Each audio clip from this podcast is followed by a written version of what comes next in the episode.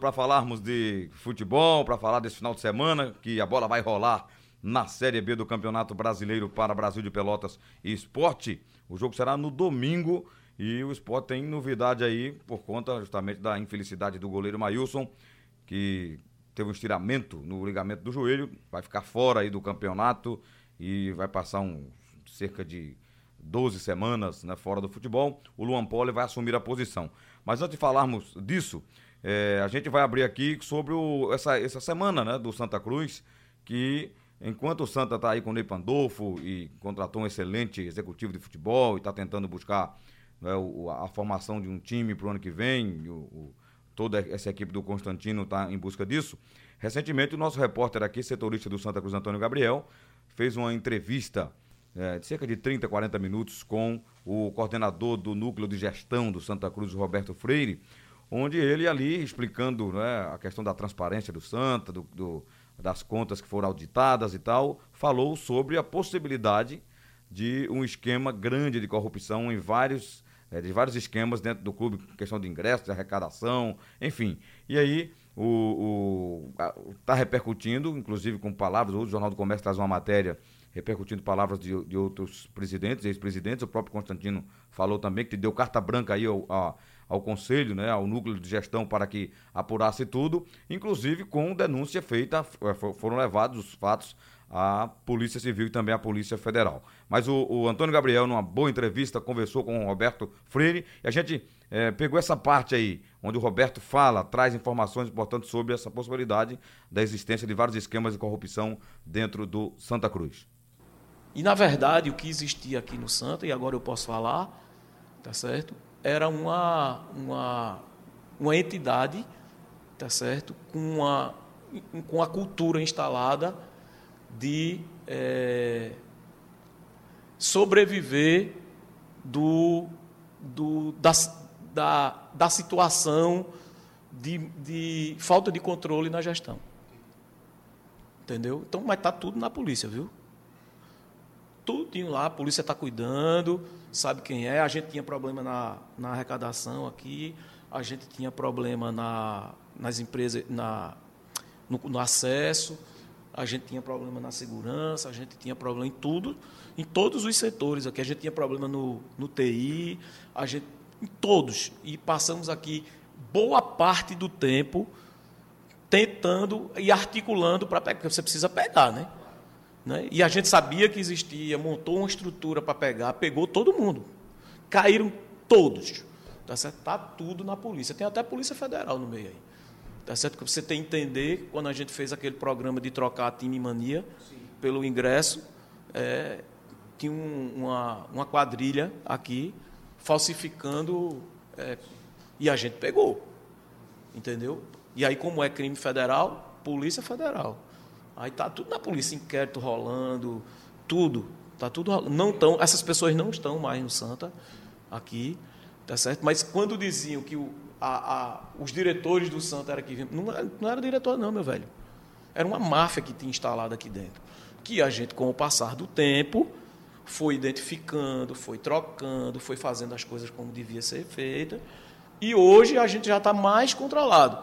Mudamos a empresa de acesso, trocamos a empresa de segurança que fazia a segurança, trocamos a empresa que fazia catraca, trocamos a empresa que fornecia os, os, os equipamentos. Veja, fizemos tudo. Agora, isso ninguém faz da noite para o dia, não, porque você tem que pegar, tem que chamar o cara e dizer, ó, vem cá, e agora? O que é que eu faço contigo aqui? Tu vai sair na boa ou eu vou.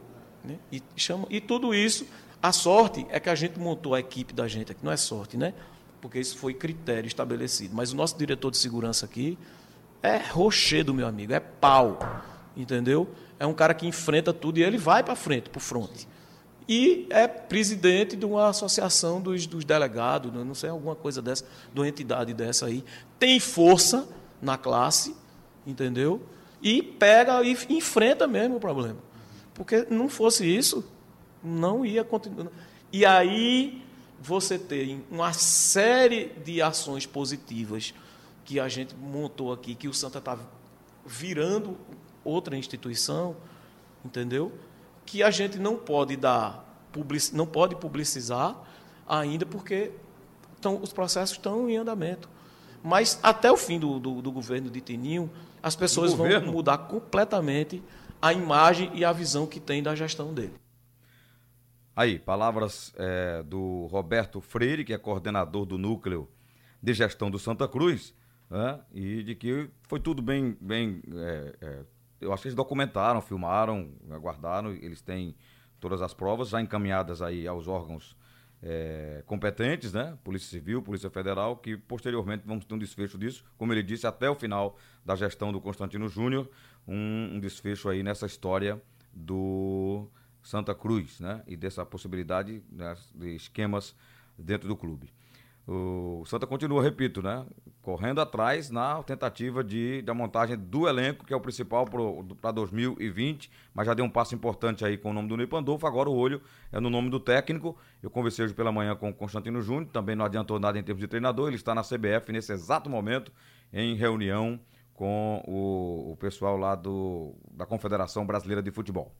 Ontem, a Comebol decidiu pelo Maracanã escolhido para sediar a final da Copa Libertadores, Taça Libertadores da América de 2020. Eu fiquei me questionando é, em dando um clube brasileiro. Por exemplo, o Flamengo está aí para ser campeão, se não for campeão, mas vai estar tá na Libertadores o ano que vem, né? Com, pelo andar da carruagem, pode estar inclusive como o, o campeão. E já imaginou se a final, é, como está confirmada no Maracanã, tiver o Flamengo decidindo, como, como será essa história lá no, no Maracanã? Então a gente fica é, nessa expectativa aí, mas o Maracanã foi escolhido dentre várias sedes, né? O Beira Rio estava concorrendo, a Arena Corinthians, a, acho que a Arena do Grêmio também, tinham vários estádios que estavam na concorrência, mas deu Maracanã para ser a sede da final, como a, a Comebol fez final única. Eu, eu acho que essa questão da final única você tem que ter as opções ali, e a minha opinião, né? Para é, escolher uma final, um estádio neutro, entendeu? Mas na hora que você diz antecipadamente, ah, é em tal local, é no Maracanã Vai que dá um brasileiro, vai que dá um, um clube ali saindo desvantagem, a outra equipe que está pa participando da, da história. Você pode botar ali opções e, é, a depender dos, dos, concorrentes, né? Você botar naquela, naquela, naquele determinado estádio, naquela cidade, a final do campeonato. É, agora falando do esporte, o esporte viajou ontem para Pelotas, o time enfrenta o Brasil é, nessa rodada, na próxima rodada, a trigésima rodada da Série B do Campeonato Brasileiro. O Sport teve um probleminha durante a semana, perdeu o goleiro Maílson, né? Que lesionou ainda no jogo contra a equipe do, do Cuiabá, mas é, o Luan Poli foi a opção já escolhida pelo Guto Ferreira. O engraçado disso é que a torcida do esporte repercutiu nas redes sociais, inclusive é, cobrando o, o a, a, modificação e o nome do goleiro Lucas, que é um goleiro da base, de apenas 20 anos é, a exemplo do Maílson, né, oriundo aí das divisões de base do esporte, descobertos aí pelos olheiros do esporte. E enquanto o, o clube tem, o time tem o Luan Poli e tem também o, o Felipe Garcia, recentemente contratado aí, né? Então o torcedor está pedindo o Lucas. Mas o Guto já decidiu é, pelo Luan Poli, um jogador que atuou, inclusive, um meio tempo, né?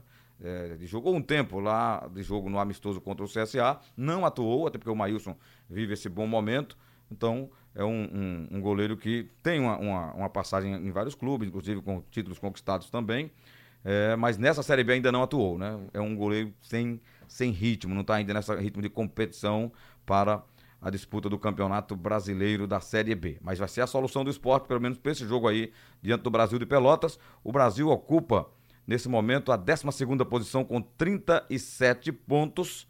É a pontuação do time do Brasil de Pelotas, adversário do esporte. O esporte está na segunda posição, 52 pontos, uma diferença boa aqui para o quinto colocado é, nesse momento de oito pontos, né? E claro que a ideia do esporte é a manutenção desses, desses resultados para ele continuar aqui no G4 de forma mais tranquila. Um detalhe, Geraldo, antes de passar para vocês sobre a partida entre Esporte e Paraná, né, que estava confirmada inicialmente para quarta-feira, dia 23, na ilha, depois aquela possibilidade de solicitação do esporte em virtude da viagem para Pelotas e tal, para jogar na quinta-feira, a CBF recebeu, acatou, mas não decidiu por isso. Então o jogo voltou ao dia normal mesmo. Por enquanto, todas as tabelas, tanto na CBF como eh, em outros sites, confirmam o jogo do esporte para quarta-feira contra o Paraná, dia 23, às 19h15, 7h15 da noite, na Ilha do Retiro, tá bom? É, e o Náutico de férias, mas tentando renovar seus jogadores, de olho nas eleições também aí, mas já com é, a confirmação é, de que vai atrás da renovação de vários nomes, alguns nomes já renovados, enquanto é, dorme, deita, né, tá ali né, descansando do, da luta desse ano difícil, tá de olho na renovação de vários atletas que deve, deverão permanecer para a Série B do ano que vem.